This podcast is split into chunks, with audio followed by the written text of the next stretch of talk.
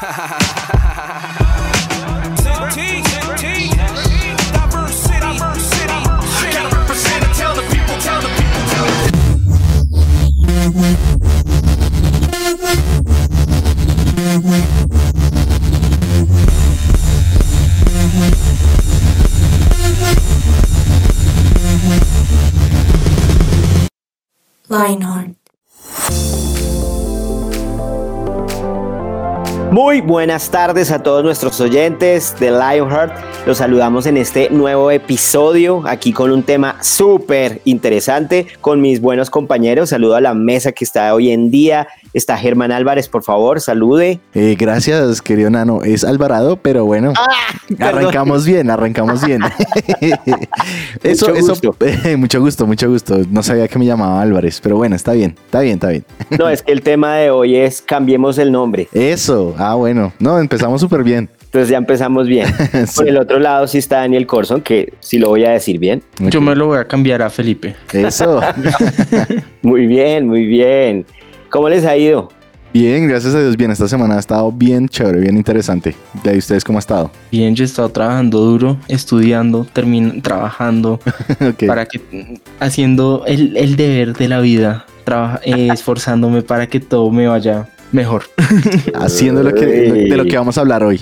Pues es que lo está alineando ahí, pero antes quiero recordarles que nos pueden escuchar en todas las plataformas digitales, ¿cierto Germán? Claro, nos pueden escuchar en SoundCloud, en Amazon Music, en Spotify y pues obviamente en la señal de su presencia radio. O sea, no hay excusa para perderse esto. Exacto. Y el tema tiene que ver con lo que decía Dani y es el tema de trabajar, el tema de estudiar. Y entonces la pregunta que les hago a ustedes es, ¿cómo les fue a ustedes en esa etapa de cambiar de el colegio a el trabajo o la universidad? Bueno, a ver, yo pensándolo bien, la verdad, me, yo no sentí la transición. A ver, yo después del colegio, yo entré a la universidad, pero antes de entrar a la universidad me tomé un año no sabático. ya hubiera querido un año sabático, pero no, un año en donde lo que hice fue estudiar para poder entrar a la universidad. Y en ese sentido me enfoqué netamente en prepararme para la universidad. Y siendo sincero, fue muy chévere ese proceso porque en últimas era como tercer, cuarto semestre ya de haber entrado a la universidad y no sentí la... sentía que todavía estaba en el colegio. Muy buenísimo. Sí, sí. ¿Y Dani? Para mí yo eh, terminé uno, empecé el otro. De hecho sufrimos un poco porque apenas terminé el colegio. Yo me esforcé, quería, eh, queríamos entrar como al siguiente día. Y pues yo no tenía diploma, yo no tenía certificación, yo no tenía nada. Entonces sufrimos porque era como, ya estamos en la universidad que estamos mirando entrar, ya estamos en esto y como mi, mi, colegio era en Estados Unidos, no nos habían enviado por correo el diploma. Entonces nos tocó escribirles, por favor, no lo pueden enviar digital para imprimir, para poder entrar. Eh, tuvimos que hacer una, un complique, pero lo logramos y así entré a la universidad.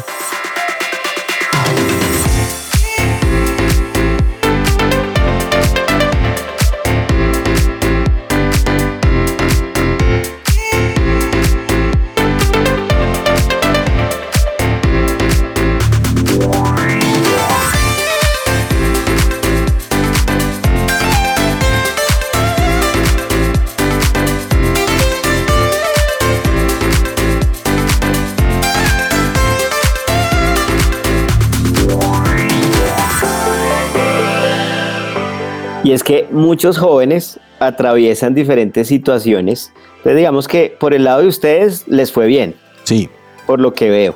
Pero, eh, por ejemplo, en mi caso, estaba más perdido porque entonces cuando me graduó no sabía qué quería estudiar, pero también tenía el problema de con qué estudiar. Oh, y eso es lo que, lo que muchos jóvenes hoy afrontan. Claro. que es, un tema vocacional, pero también un tema económico. Uy, sí, eso es verdad. No sé si ustedes están de acuerdo, pero esa etapa es una etapa muy, muy delicada en la, en la vida de un joven, porque es la, la, etapa donde uno se empieza a enfocar, claro. donde empieza a tomar como un rumbo, ¿o no? Sí, pero yo creo que para todo hay solución. Pero específicamente para el tema, no sé, por favor corríjanme si me equivoco, pero es decir, para el tema, digamos, de con qué estudiar, si uno es buen estudiante en el, en el colegio, uno puede optar es decir, los méritos del colegio pueden ayudarlo con temas de becas, con temas de ayuda en organizaciones y ese tipo de cosas. Esa es una ayuda, sí, esa es una ayuda. Claro, también obviamente estar allá de los papás, pero eso sí depende mucho de que yo, yo sí ahí admito, fui 100% bendecido porque mi papá, si lo han visto predicar, él siempre habla del ahorro, de pensar a futuro, de no ser egoísta. Por ejemplo, desde que se casaron y comenzaron a ahorrar, comenzaron a ahorrar para, nosotros, para nuestra vida y para que pudiéramos tener beca. Entonces, eso de verdad fue una bendición que me permitió estudiar desde joven. Claro. Y mire que Dani dice algo importante y es que esto involucra a los papás. O sea, no es solo la decisión del joven, sino que también eh, eh, en la vida del en el futuro de un joven, pues está también las decisiones de, de sus papás. Pero entonces para, para, poder hablar un poquito más de este tema, les, les tenemos dos invitados. Eso. Que vamos a conocer. Entonces el, primero se trata de John Badel. No sé si lo han escuchado. Sí, yo lo he escuchado. Es tremendo, tremenda persona. De hecho, lo hemos tenido también aquí otra, en otros episodios de Unbroken. Exacto. Creo que lo, hemos utilizado muchas veces. Pues no diría tanto. De hecho, le es feliz estar estando con nosotros. La verdad, a mí me gusta escucharlo mucho porque siempre aprendo. Así hablé de lo mismo. y es que sabe mucho porque resulta que él es un consultor organizacional y tiene una amplia experiencia en temas de propósito y carreras, porque resulta que lleva 15 años trabajando en tema de formación de liderazgo. Entonces, pues el hombre sabe y tiene idea. Totalmente. Entonces, vamos a hacerle algunas preguntas que nos van a ayudar un poquito a irnos orientando en este tema tan fundamental como es ese de, de qué hacer cuando yo me gradúo. Los saludamos desde la mesa de Lionheart, a John Badel, ¿cómo está? Espero que se encuentre muy bien. Queremos hacerles unas preguntas y la primera es, ¿un joven debería aceptar cualquier trabajo solo por la necesidad de trabajar? Un saludo a la mesa de Lionheart y sus oyentes. Muchas gracias por la invitación. Respondería que sí por tres razones fundamentales. La primera, tratando de darle algún alcance espiritual, es porque los que están escuchando este programa seguramente son jóvenes que están buscando a Dios, poner su vida en, en las manos de Él y él menciona en el libro de Isaías que él no va a defraudar a aquellos ponen su confianza y su esperanza en él, que nunca lo va a hacer. Entonces, eso significa que si hay un joven eh, caminando de la mano con Dios y le sale una oportunidad de trabajo y necesita trabajar, pues tenga la certeza de que Dios está en control de esa situación. Eh, lógicamente el trabajo que acepte tiene que estar pues dentro de lo ético, lo moral, lo correcto, eh, por si acaso, pues porque no se trata de hacer cualquier cosa por recibir dinero. Eso pues no sobra eh, mencionarlo porque hay personas pues que toman cualquier palabra que se diga y se genera una malinterpretación de esto. Lo la segunda razón es porque justamente tienen la necesidad de trabajar y yo creo que el trabajo dignifica porque en la vida mm, muchos hemos estado en situaciones eh, económicas difíciles y así no estemos casados, tenemos, tenemos que aportar en la casa, tenemos que ayudar para nuestro propio sustento entonces, eh, me parece que el trabajo dignifica no importa cuál sea el que se haga. Entonces, esa es la segunda razón.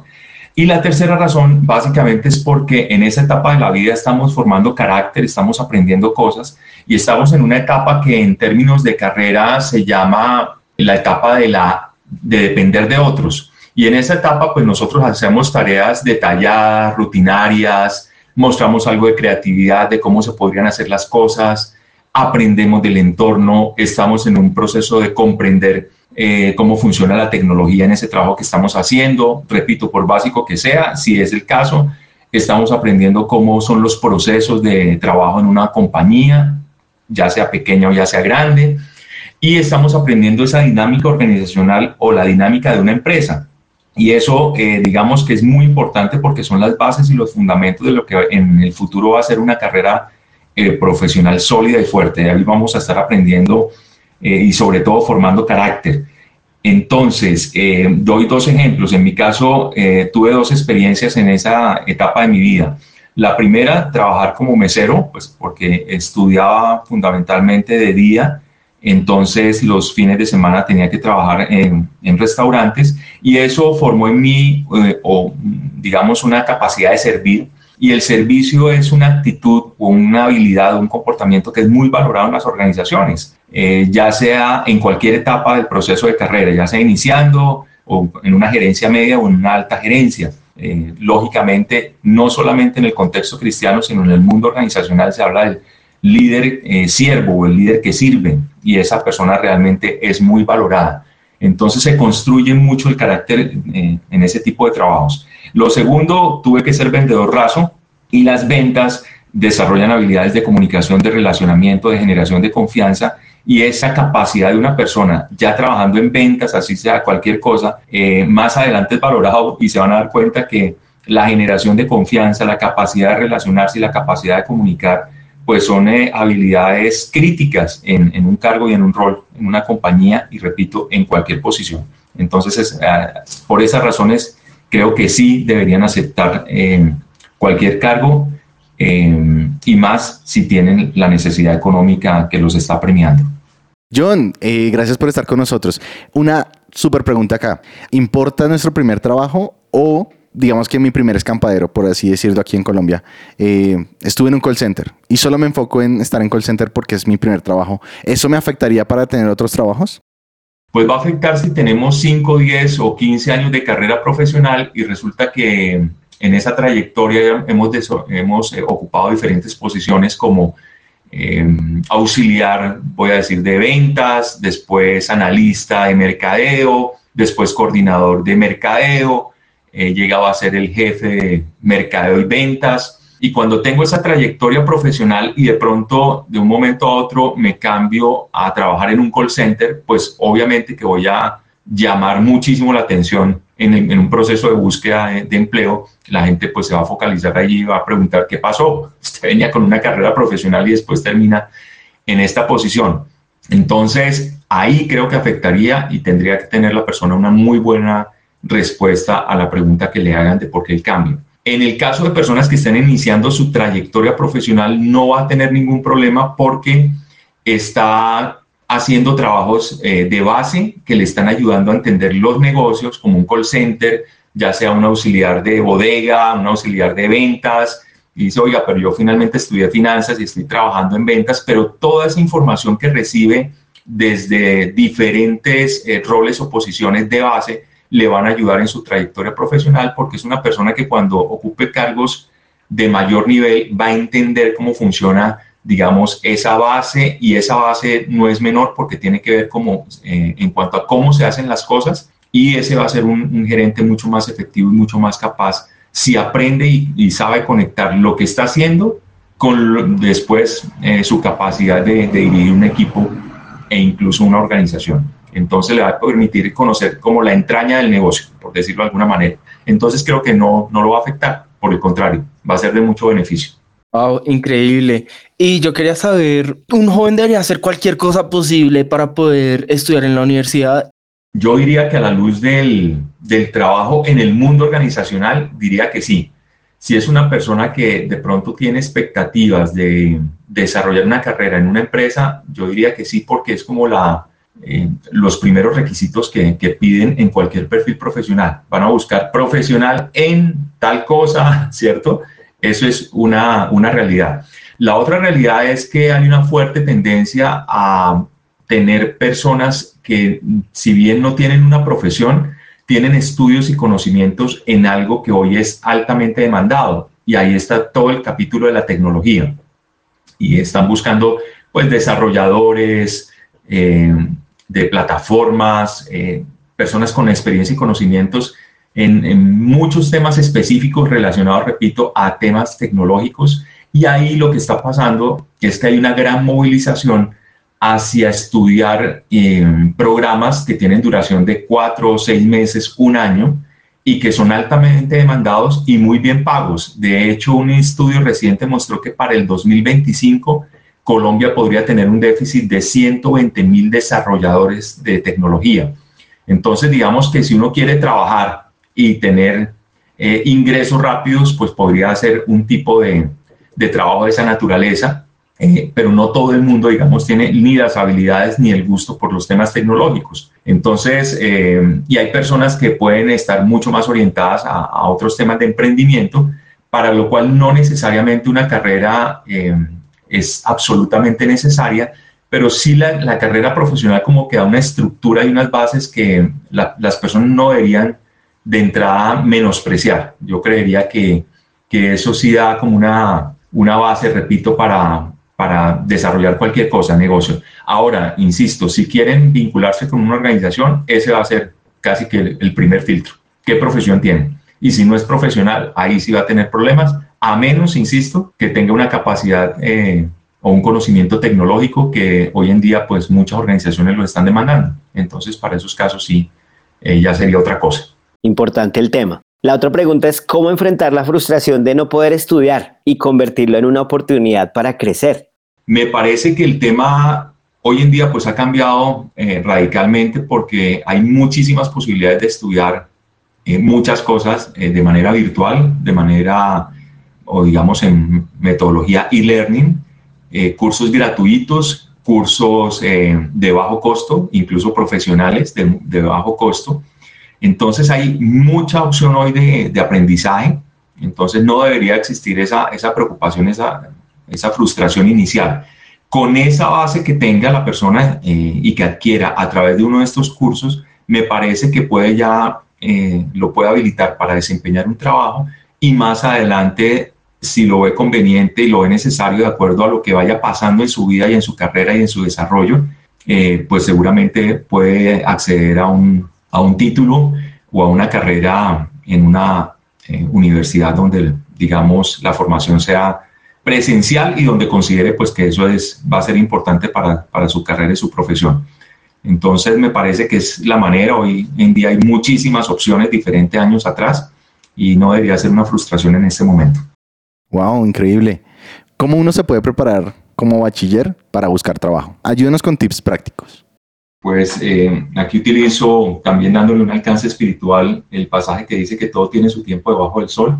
Sin duda lo más importante es que atienda sus, sus estudios, eh, primero que todo, pero también entiendo que hay mucho joven eh, que está en su colegio y que posiblemente necesita irse preparando o incluso estar trabajando de forma paralela para ayudar con su, con su sustento.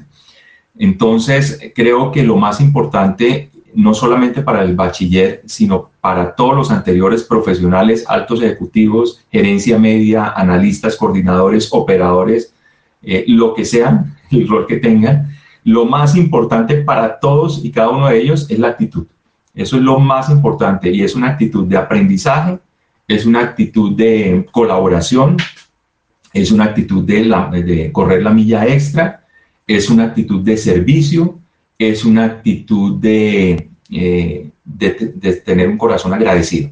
Me parece que esas son las bases fundamentales para que a una persona le vaya bien en la vida. Ya sabemos que la gratitud es porque Dios le da la oportunidad que le está dando, entonces ya sea pequeña, ya sea grande, no importa cuál sea esa oportunidad, que usted tenga todo lo que acabo de mencionar en términos de la actitud.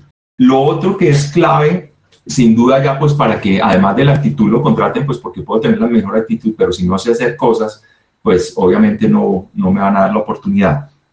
Yo diría que en la medida de lo posible dentro de lo que le estén enseñando en el colegio, si existe por ahí la posibilidad de desarrollar al máximo su aprendizaje en estas materias, hágalo pero con alma, vida y sombrero. Que aprenda el inglés, como ya lo mencioné, que aprenda Excel, que sea muy bueno en eso, que aprenda de ventas, que aprenda de comunicación y que aprenda de contabilidad. Muchas personas me dicen a mí por ser experto y, o tener tantos años trabajando en temas de gerencia de carrera, me dicen, John, ¿qué debería estudiar mi hijo? Yo digo, estudie lo que, estudie lo que quiera, lo que le guste y donde tenga las habilidades. Lo más importante adicional de la carrera profesional que haga es que lo complemente con estas eh, cinco cosas que menciono. Inglés, Excel, ventas, comunicación, y conocimientos básicos de, contabilidad. Cuando hablo de comunicación es que desarrolla habilidades de comunicación, que sepa hablar en público, que sepa escribir mensajes, que sepa enviar un informe, eh, que sea preciso, conciso, estructurado. Eso, eso son habilidades y conocimientos muy valorados casi que en cualquier trabajo. Entonces lo va a poner en un nivel superior, repito, al margen de cuál sea la profesión que se quiera desarrollar. Pero con esto va a encontrar un trabajo. Eh, esto sumado a lo más importante, ese fundamento que, son la, eh, que es la actitud en las dimensiones que acabo de mencionar. Bueno, John, muchas gracias. De verdad que muy interesante su punto de vista. Gracias por, por la orientación. Por favor, ustedes no se muevan porque tenemos a nuestro segundo invitado aquí en Lionheart.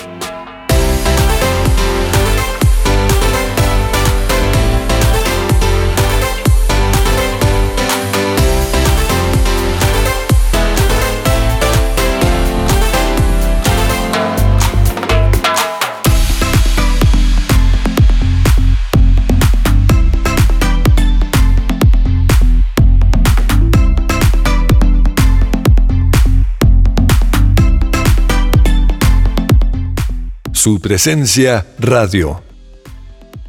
Bueno, y seguimos con nuestro programa y nuestro segundo invitado se llama Carlos Torres, el famosísimo Carlos Torres. Eso. Él es un, Hola, ¿cómo están? Qué gusto. es un emprendedor, fundador de la villa suiza Cam- Glamping. Dice que camping. Glamping. Casi, casi. Sí, claro. eh, eh, explíquenos un poquito de, de eso, Carlitos. Bueno, sí, hace unos años fuimos pioneros en Colombia en el tema del glamping.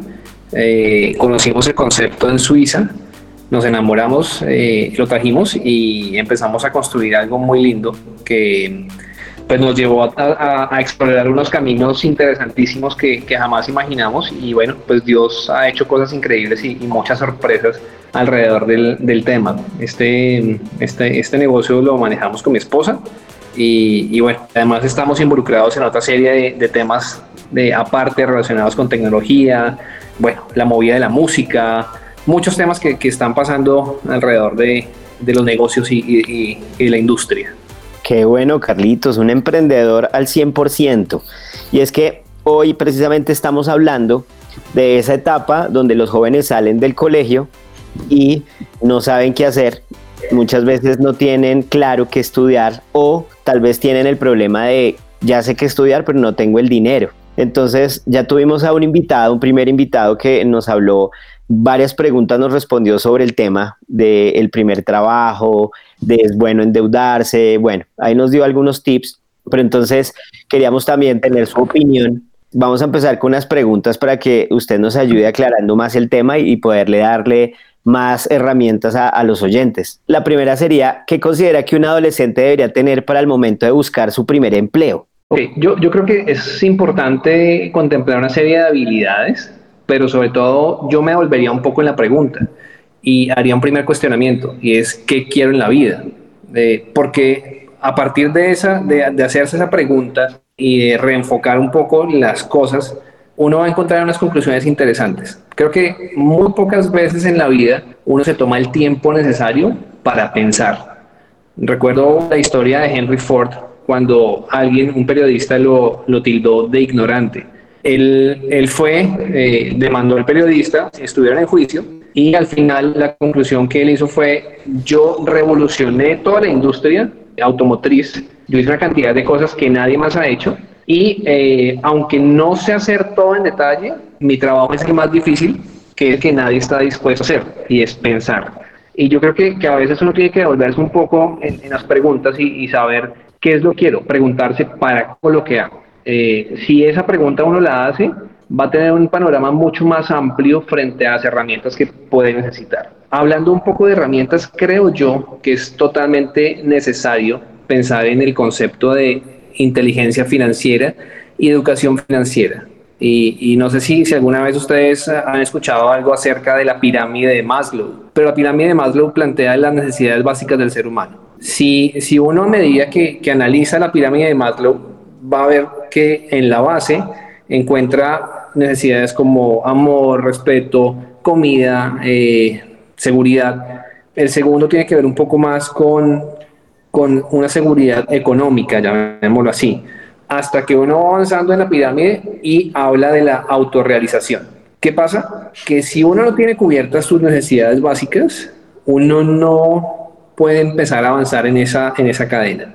¿Y por qué les hablo de esto un poco? Porque cuando uno, uno dice, bueno, yo quiero salir a trabajar, ¿qué necesito? ¿Qué herramientas? Muchas de las preguntas que uno se hace es, bueno, eh, ¿qué quiero ser? No, quiero ser fotógrafo, quiero ser artista, quiero dedicarme a mis pasiones pero uno debería pensar al revés, y es cómo yo soluciono mis necesidades básicas para que una vez yo tenga esto resuelto, pueda avanzar en, mis sueños profesionales. Digamos que, que, sería como, como un tema, un tema ahí. Un, tema de inteligencia financiera, formación financiera, auto, autoaprendizaje. Creo que son, son herramientas que uno debería empezar a adquirir siendo joven. Eh, y bueno, hay como, como muchos, muchos temas que, que, le pueden servir a una inspiración. Historias de, de, gente que ha hecho cosas espectaculares a nivel de, de emprendimiento, creo que, que, son cosas que le pueden a uno ayudar. Hombre, Charlie, eso está buenísimo, eso de las habilidades. Me parece súper interesante, pero eso me pone a pensar en algo y es, ¿ese tipo de habilidades necesariamente se pueden adquirir en la universidad necesariamente o puedes estudiarlas o aprenderlas fuera de la universidad o estando en la universidad? Pero yo creo que la universidad es un lindo paseo eh, para muchos. Ah, hoy en día está demostrado que la universidad es una etapa en donde mucha gente pierde demasiado tiempo. Las empresas grandes tipo Google, empresas, eh, toda la industria de Silicon Valley, muchas de estas hoy en día están contratando gente, ni siquiera le miran si tiene un título o no. Eh, simplemente se fijan, le hacen pruebas si la persona sabe hacer o no sabe hacer las cosas. Hay una habilidad que, que es algo en lo que uno tiene que trabajar mucho y es la capacidad de ser un autodidacta. Yo creo definitivamente que la academia las organizaciones educativas pueden ser un distractor muchas veces. Soy un creyente fiel en que la educación es importante, pero la pregunta es qué tipo de educación yo estoy eh, decidiendo tener.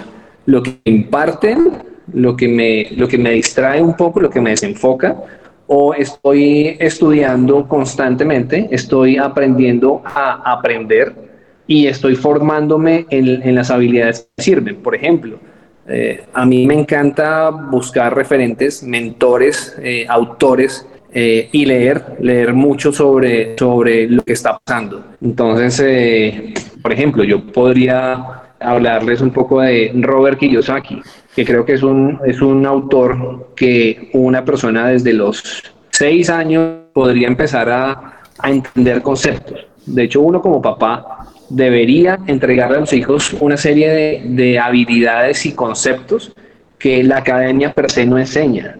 Eh, pero sí, sí informar mucho en, las personas, en, los jóvenes, la disciplina de generar un autoaprendizaje a través de la experiencia. Claro, y hablando de lo que uno aprende afuera de los estudios y eso, hay, hay cosas que uno puede, que uno solo aprende. Claro, de hecho, la forma de aprender hoy en día es haciendo. Uno, uno aprende haciendo. Eh, no sé, yo, yo soy el, caso en donde quizá muchas personas se ven reflejadas y es salí del colegio y me preguntaba para qué soy bueno, para qué sirvo. No, me, no, creo que sirva para nada. Luego pasé a la universidad creyendo que la universidad me iba a decir yo para qué era bueno. Eh, y cuando me gradué me hice la misma pregunta, ¿para qué soy bueno? No sé, no sé, no sé tanto que no sé nada. Eh, luego empecé mi vida laboral y, están trabajando, aprendí una cantidad de cosas que jamás aprendí en la universidad, que nunca me enseñaron en el colegio. Eh, y aún así salí preguntándome para qué soy bueno. Quizá no soy bueno para nada. Eh, y es una pregunta constante que uno tiene.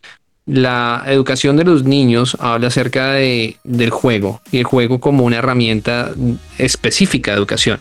Hay gente que dice que el juego es un distractor, eh, que el juego no hace parte de la educación.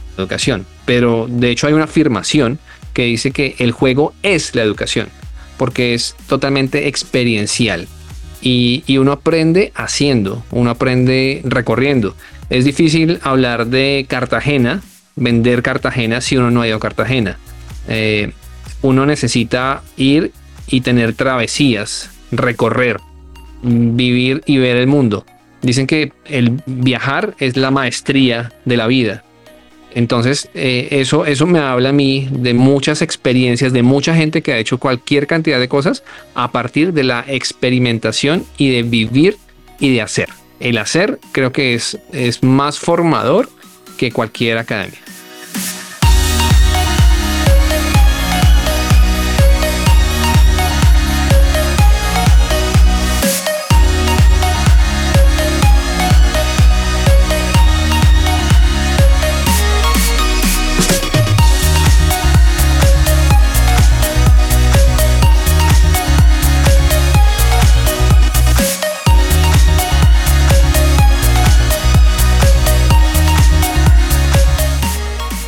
Su presencia radio. Pero entonces, teniendo en cuenta aquellos que tienen las dos experiencias, la académica y la laboral, ¿cómo podríamos sacarle jugo a esas dos cosas? ¿Cómo podríamos realmente aprovechar las dos cosas? Porque, pues claro, entendemos el punto de vista de, de la universidad que nos dice, pero en esos que, que, ya están montados en ese bus y que realmente sí les está aportando, ¿cómo podemos aportar esas dos cosas, la experiencia laboral y la académica? Ahí, ahí tiene que ver mucho el, el concepto de aprender a detectar oportunidades.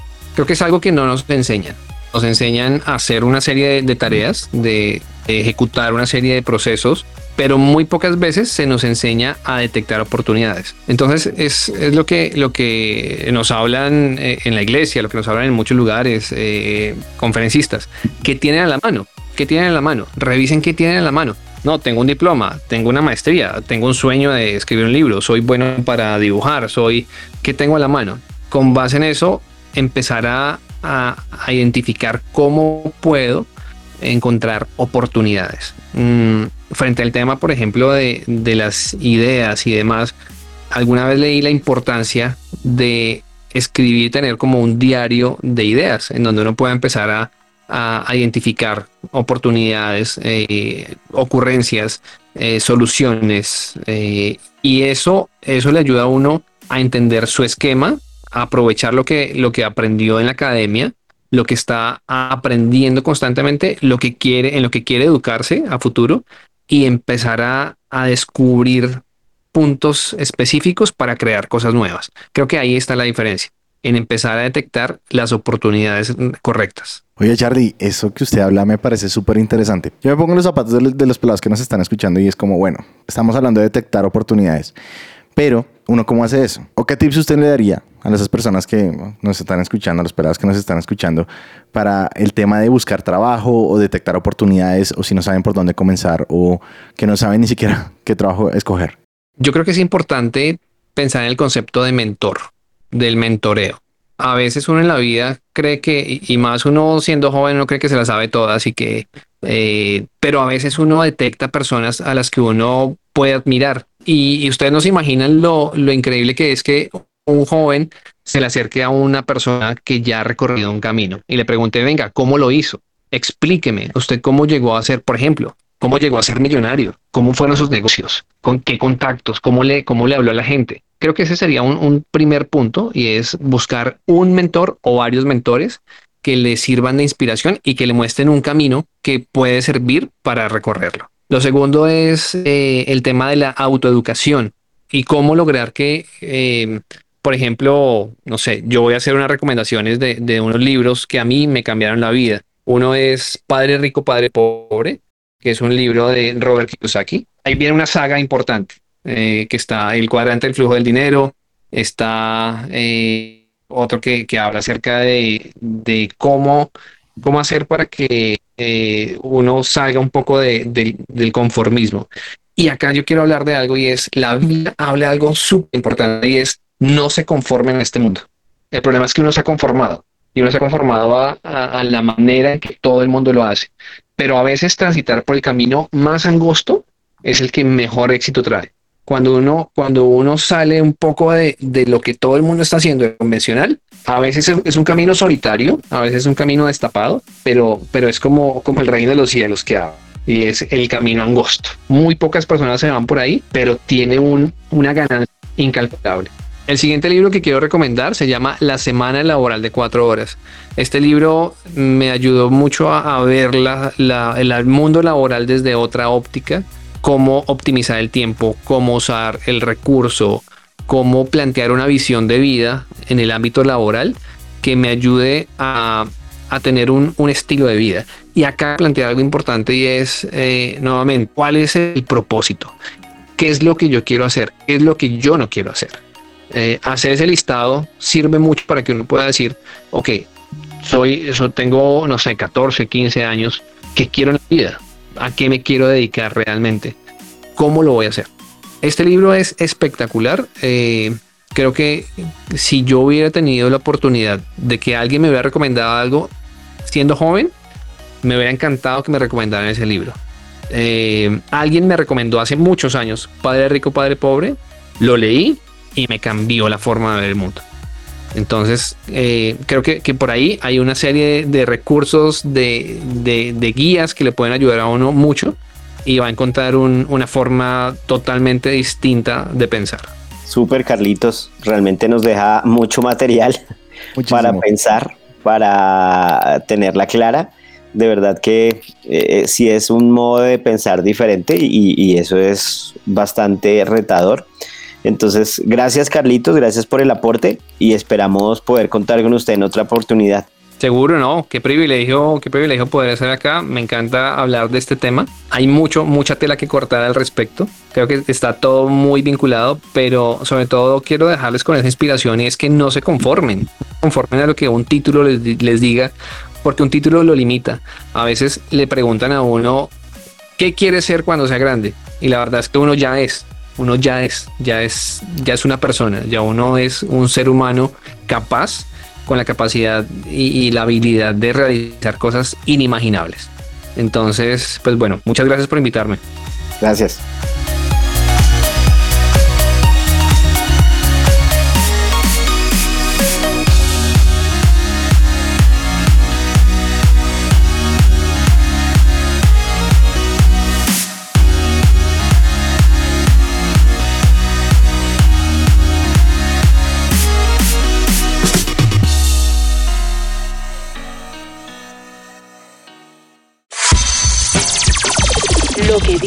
Tiene para ti. Para ti.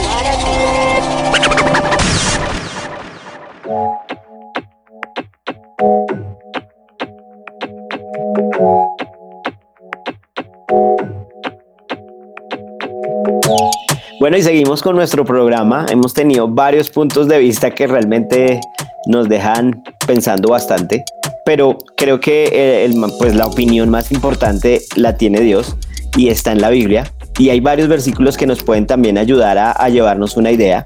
Proverbios 10.4 dice, la mano negligente empobrece, más la mano de los diligentes enriquece. Entonces creo que nos habla, Dios nos llama a trabajar, Dios nos llama a hacer algo, Dios nos llama a movernos. Entonces sí hay que ponerle atención.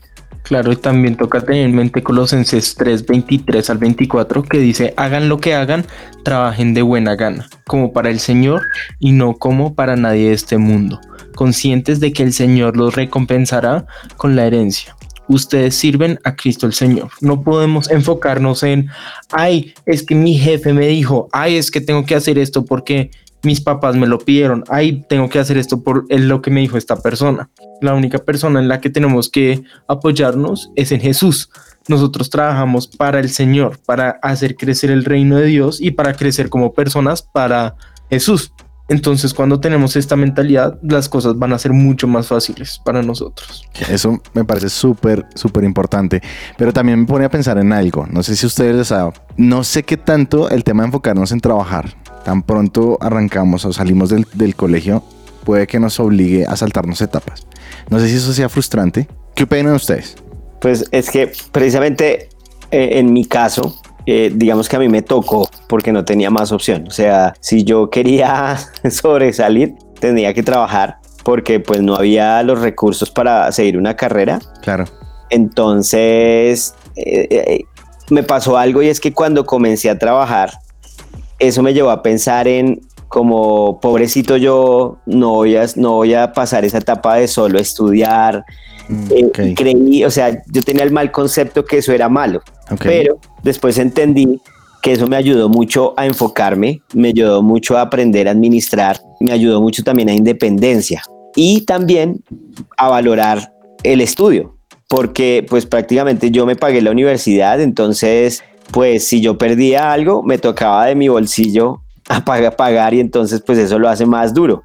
Entonces creo que en mi caso me ayudó a, prepararme y a, afrontar la vida de otra manera. y tiene un poquito que ver con lo, decía, con lo que decía Carlos. porque a veces en la universidad, claro, a uno le dan la información, pero realmente lo que uno aprende es en el campo, cuando uno está en actividad, en la acción. Para mí es interesante porque yo aprendí mucho de lo que yo sé y aprendo y aplico en el trabajo hoy en día, lo aprendí sirviendo en la iglesia. Eh, lo que vi en la universidad solo eran cosas específicas de cosas que yo ya sabía. ¿Por qué se hace de esta manera? ¿Cómo se hace correctamente? En la universidad yo no, yo, yo no aprendí de ceros, casi nada. Casi todo era agregándole a las cosas que yo ya sabía y si yo, si yo no tuviera ese beneficio del servicio que tuve en la iglesia y que luego se convirtió en el trabajo, yo no mm, creo que no me habría ido también en la universidad. Pero gracias a tener esa bendición yo pude no solo mejorar en la iglesia en la iglesia para la universidad, sino que en la universidad lo que crecía lo puede aplicar directamente en la, a la iglesia.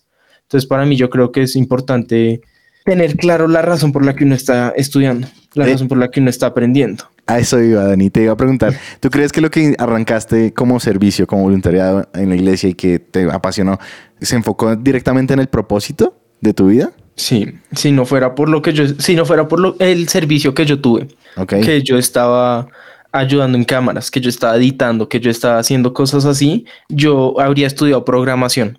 Wow. Yo estaría, yo habría estudiado videojuegos, yo habría hecho algo completamente diferente a lo que Dios tenía para mí y no y no me habría ido tan bien, porque honestamente el mundo está repleto de gente que quiere hacer juegos, Claro. Sí, es pero verdad. no hay no está la gente tras bambalinas de, de la iglesia, por ejemplo, la Ok. gente que se esfuerza para grabar el culto, no está la gente que aprende para que cada reunión para la gente que está conectada por internet lo vea bonito. Wow. Y eso fue a lo que yo me dediqué. Me encanta. Porque yo veía que lo que yo sabía era está bien, pero le faltaba un poquito pulir, mejorar, crecer. Y eso fue lo que decía hacer en la universidad.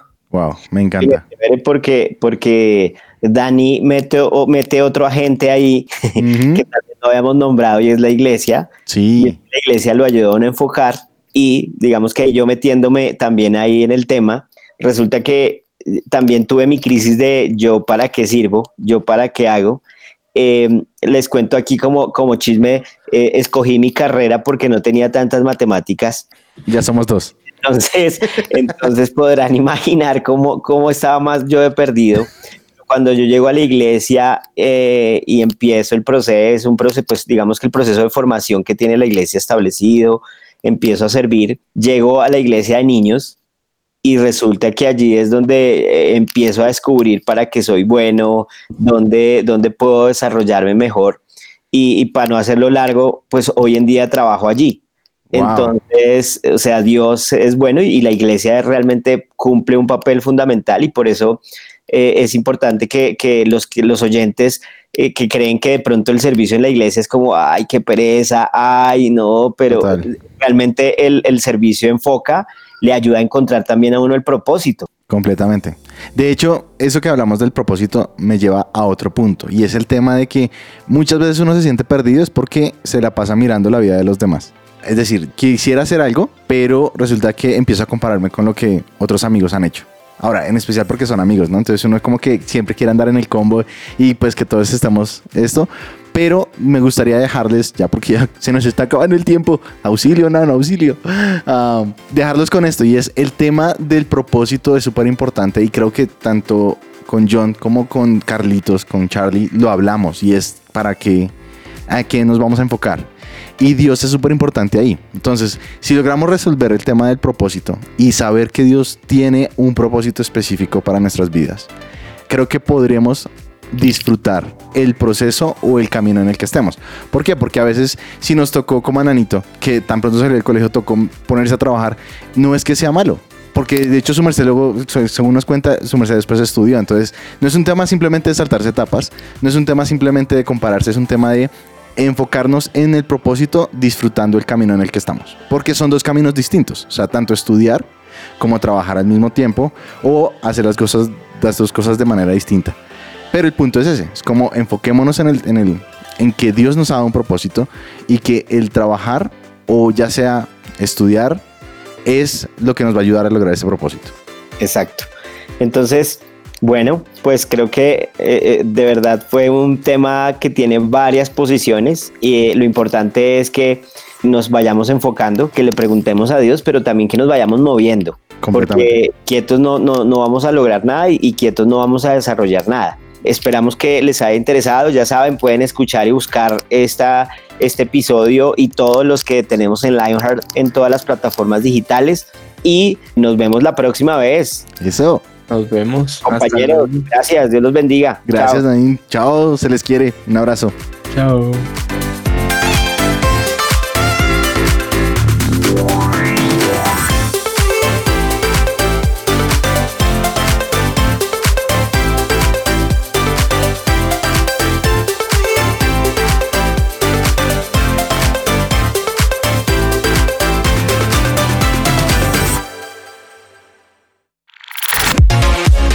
Este 2022, Lionheart te sigue recargando.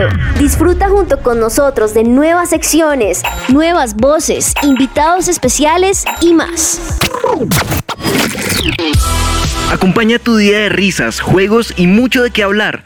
Tu sintonía, la mejor compañía. Solo aquí en su presencia radio. Lionheart. Escucha nuestros podcasts en tu plataforma digital favorita.